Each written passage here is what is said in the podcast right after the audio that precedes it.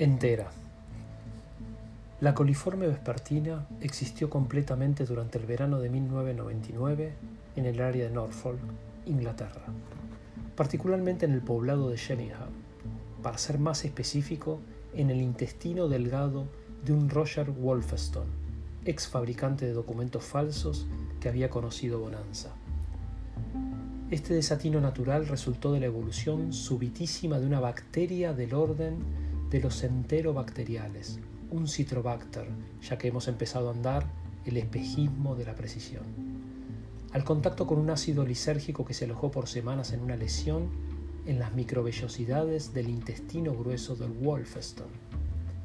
La improbable reacción química originada por la prolongada exposición de la flora saprófita al ácido que el señor Wolfeston había obtenido en su último viaje a Londres y que no tuvo el fin previsto, provocó que dicha bacteria experimentara cambios insospechados en la adolescencia de su existencia, pero ninguno que la volviera letal o que disminuyera sus cualidades fermentadoras. Solo es que la bacteria, prodigiosamente, cobró conciencia. Del vivaqueo eterno, la coliforme vespertina saltó a la percepción de lo inabarcable, un resplandor sin palabras el vértigo de los fluidos, el rastro de otros herbores, los ángulos y las superficies de las demás bacterias, todo le indicaba su lugar como centro del universo. Ella era la encrucijada por la que cobraba sentido lo que nosotros aproximamos a llamar temperatura, luz, tiempo. La distinción del universo la llevó a nombrarlo por gradaciones de conciencia. La mayor intensidad con que reparara en una cresta o en el vacío de ciertas horas eso era el nombre de la cosa. Aprendió a esperar, luego añoró y finalmente imaginó.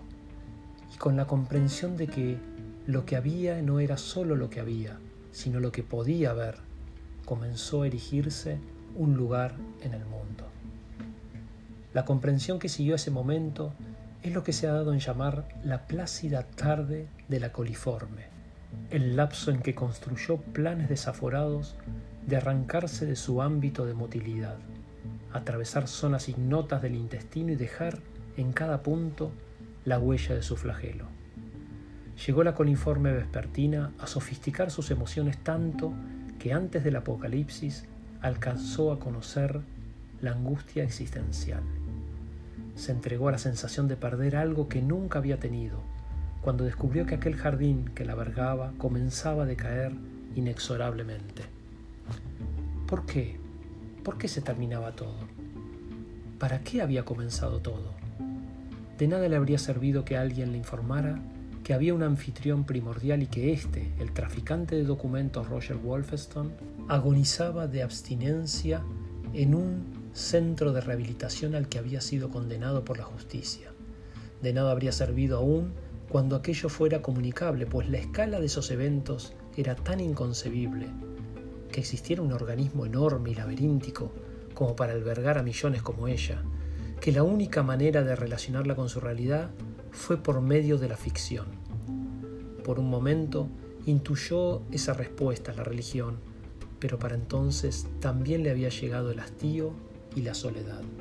Era, la coliforme vespertina, una luz de conciencia entre billones de semejantes, la población más vasta sobre una tierra que no llegó a concebir.